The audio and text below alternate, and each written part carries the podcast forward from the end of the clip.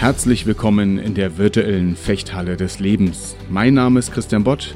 Als Fechtmeister begleite ich Menschen darin, ihr Potenzial zu entfalten, Kontakt zu ihrer inneren Stärke und Größe zu bekommen und in Momenten der Herausforderung handlungsfähig zu werden. Das tue ich in meiner Fechthalle, mit oder ohne Schwert in den Unternehmen, auf der Bühne oder hier in diesem Podcast.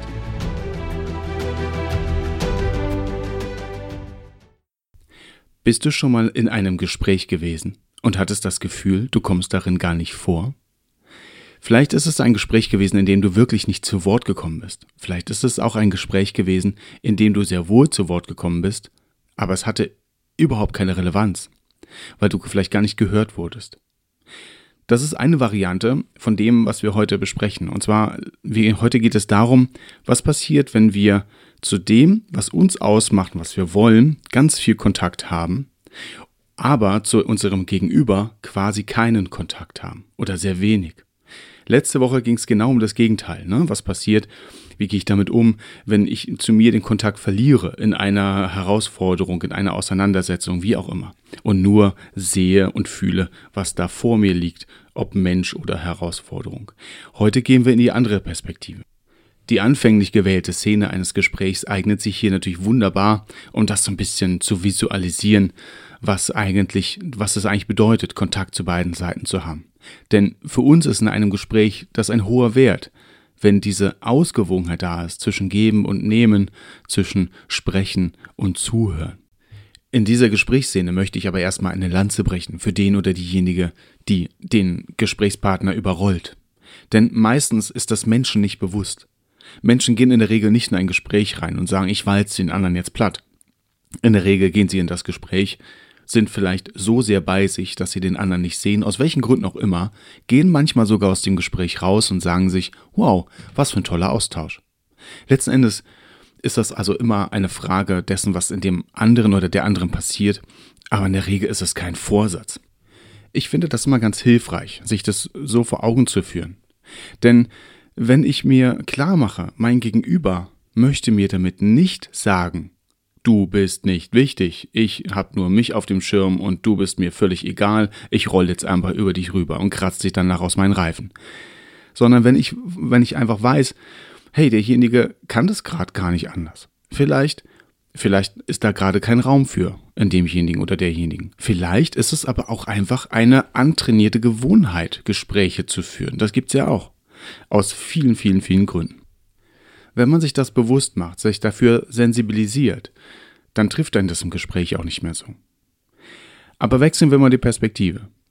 Vielleicht hast du im Gespräch jemanden schon mal richtig überrollt. Vielleicht hast du das Gefühl gehabt nach einem Gespräch, hey, ich bin, ich bin hier der totale Dominierende gewesen. Die meisten nicken an der Stelle. Und wenn du an der Stelle jetzt sagst, Nein, mir ist das noch nie passiert. Dann lade ich dich ein, schau da genau hin. Das dürfte ein Hinweis sein, dass dir das doch passiert ist. So, wenn wir aus einem Gespräch rausgehen, dann lade ich dich ein, frage dich ab und zu mal, was waren die, die Argumente, die Sichtweisen, die Themen meines Gegenübers?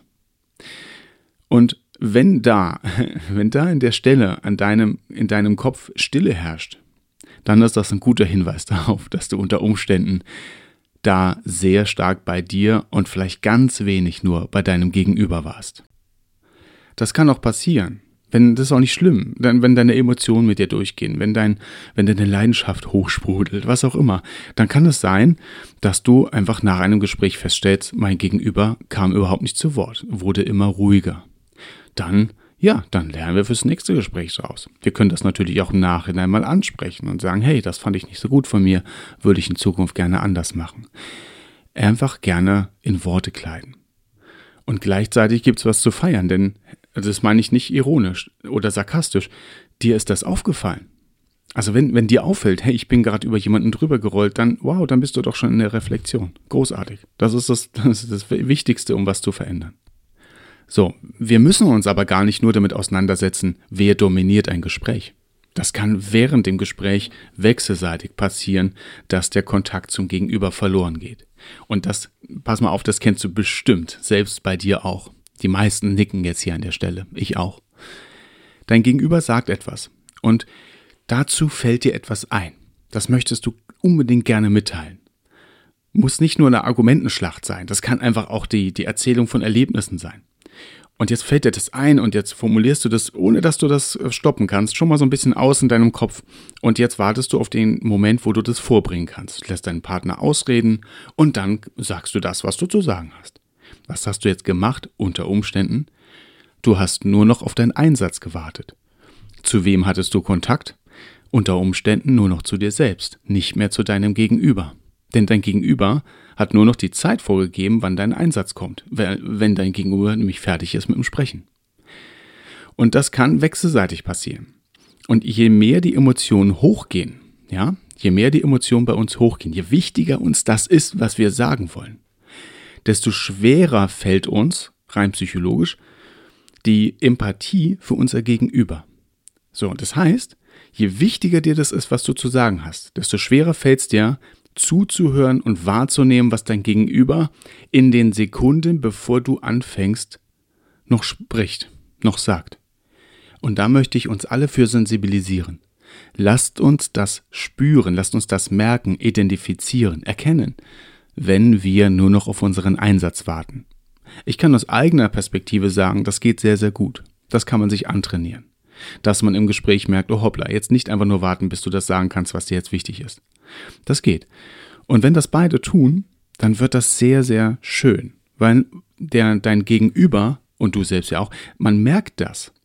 Wenn, ja, wenn, das, das kennst du bestimmt auch. Wenn du in einem Gespräch bist und dein Gegenüber wartet darauf, dass du fertig wirst, weil da ist schon was im Kopf, da, da, da kreist schon ein Gedanke, der will jetzt raus.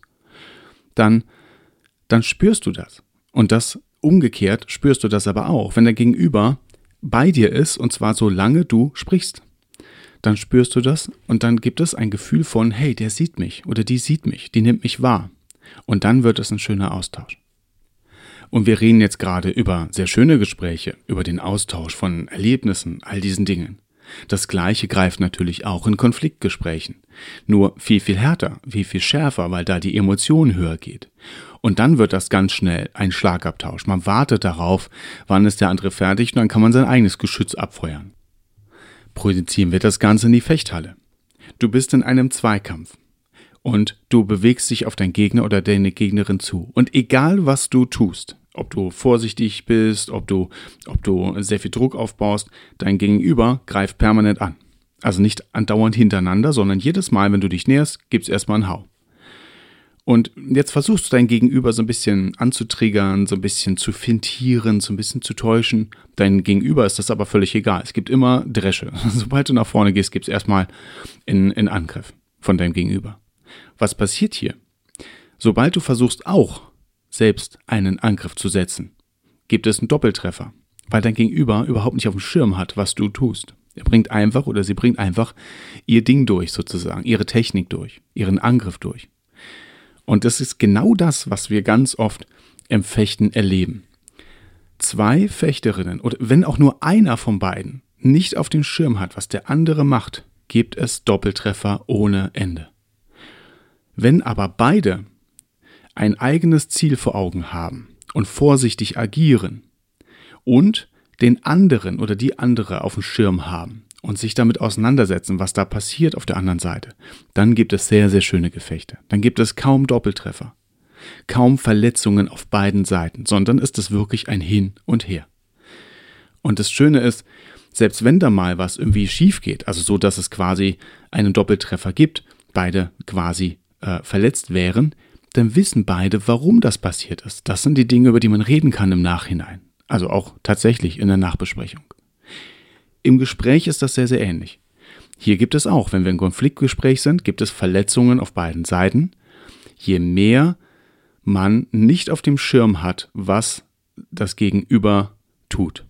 Wenn wir, weil dann gehen wir nicht mehr auf die Argumente ein. Dann gehen wir nicht mehr auf das ein, was uns entgegengebracht wird, sondern feuern nur noch und warten auf unseren Einsatz und feuern. Warten, feuern, warten, feuern. Das gibt Einschläge auf beiden Seiten. Und danach wundert man sich, warum der andere nicht zugehört hat. Wie können wir das durchbrechen?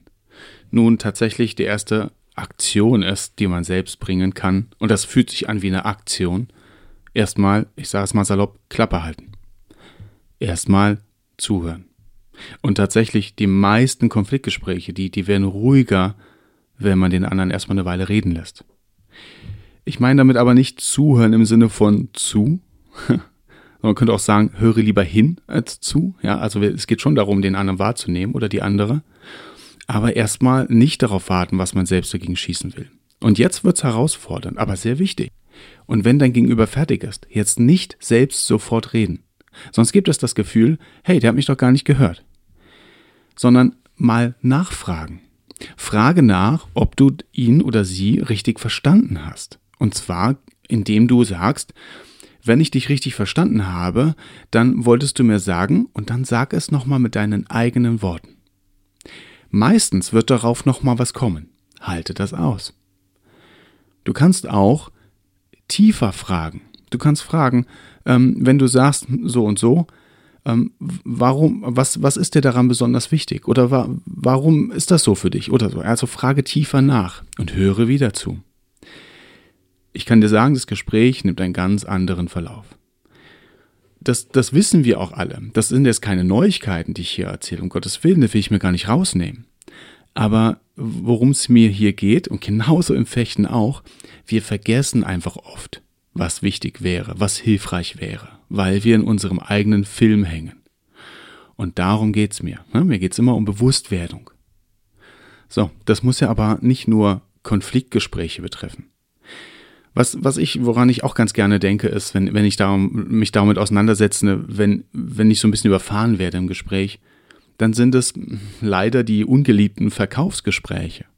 Wenn, wenn man mir etwas verkaufen möchte, das ist ja per se schon mal nicht schlimm, aber wenn ich danach das Gefühl habe, mir wird genau das gleiche gesagt wie dem Kunden davor und dem Kunden davor. Es wird einfach über mich rüber geredet und es wird einfach ein Produkt platziert oder, oder präsentiert und ähm, mir wird das halt einfach schmackhaft gemacht nach Schema F. Dann habe ich das Gefühl, dieserjenige, der sieht mich doch gar nicht, der hat doch gar nicht mein Thema vor Augen. Ich finde es aber sehr, sehr wichtig. Wenn wir, wenn man in einem Kundengespräch ist, dann kann man natürlich sich sagen, ich muss jetzt hier einen Vertragsabschluss machen, ich muss jetzt hier dafür sorgen, dass, äh, dass, dass, dass man gebucht wird oder dass mein Unternehmen gebucht wird, dass dieserjenige zum Kunden des Unternehmens wird. Ja, typisches Thema im Vertrieb. Die meisten Gespräche werden geführt mit irgendeinem Hintergedanken. Das ist per se auch völlig in Ordnung. Nebenbei gesagt, fast alle Gespräche führen wir mit irgendeinem Hintergedanken, weil wir etwas mitteilen wollen. Völlig okay. So, wenn du also in einem Vertriebsgespräch bist, dann stellt sich lediglich die Frage, zu wem oder was hast du und hältst du Kontakt?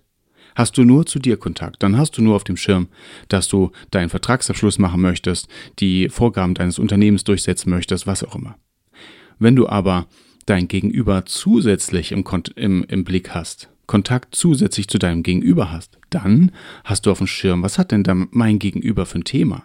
Was hat mein Gegenüber für ein Problem, für einen Bedarf? Und wo kann ich helfen? Wo kann ich da eine Lücke schließen mit dem, was ich mitbringe? Der Unterschied ist, dass dein Gegenüber nach dem Gespräch das Gefühl haben wird, hey, ich wurde mal endlich gesehen.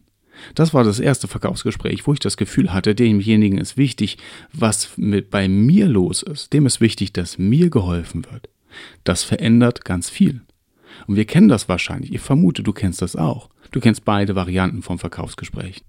So, jetzt haben wir uns verschiedene Gesprächsvarianten angesehen. Es gibt dass das Feld Kontakt halten zu dir und zu deinem Gegenüber ist riesengroß. Wir haben das jetzt reduziert auf das Thema Gespräch.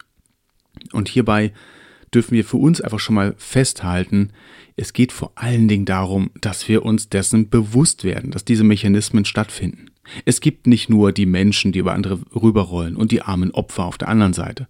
Das kann dir genauso passieren wie dein Gegenüber. Und wenn wir uns dessen bewusst werden, dann kann sich viel verändern zur richtigen Zeit nachgefragt ist ein Gamechanger in so vielen Gesprächen. So, so viel fürs Erste zu dem Thema Kontakt verlieren zu deinem Gegenüber. Hm. Und wenn ich jetzt bei dieser Podcast-Folge alles erzählt hätte, was mir wichtig wäre, was ich dir gerne mitgeben möchte, dann hätte ich den Kontakt zu dir verloren, weil es einfach viel zu lang gedauert hätte. Hm. Und diese Folge ist für sich selbst ein gutes Beispiel. Denn wenn ich alles hier reingepackt hätte, was ich, was ich wichtig finde zum Thema Kontakt, was, was ich dir mitteilen möchte dazu, dann würdest du dich wahrscheinlich nach sechs Stunden fragen, wann ist er denn jetzt mal endlich fertig? Ich hätte längst den Kontakt zu dir verloren. Und somit freue ich mich einfach auf die kommenden Folgen und darf mir sagen, hey, ich habe doch Zeit, wir sehen uns doch wieder. In diesem Sinne wünsche ich dir eine gute Zeit und ich wünsche dir einen Blick für den Kontakt zu dir und zu deinem Gegenüber. Und wenn du weitere Ideen, Themen und Erlebnisse dazu hast, bin ich wahnsinnig gespannt, weiterhin von dir zu hören auf podcast.christianbott.de. Bis dahin, eine gute Zeit. Auf bald, dein Trainer und Coach Christian Bott.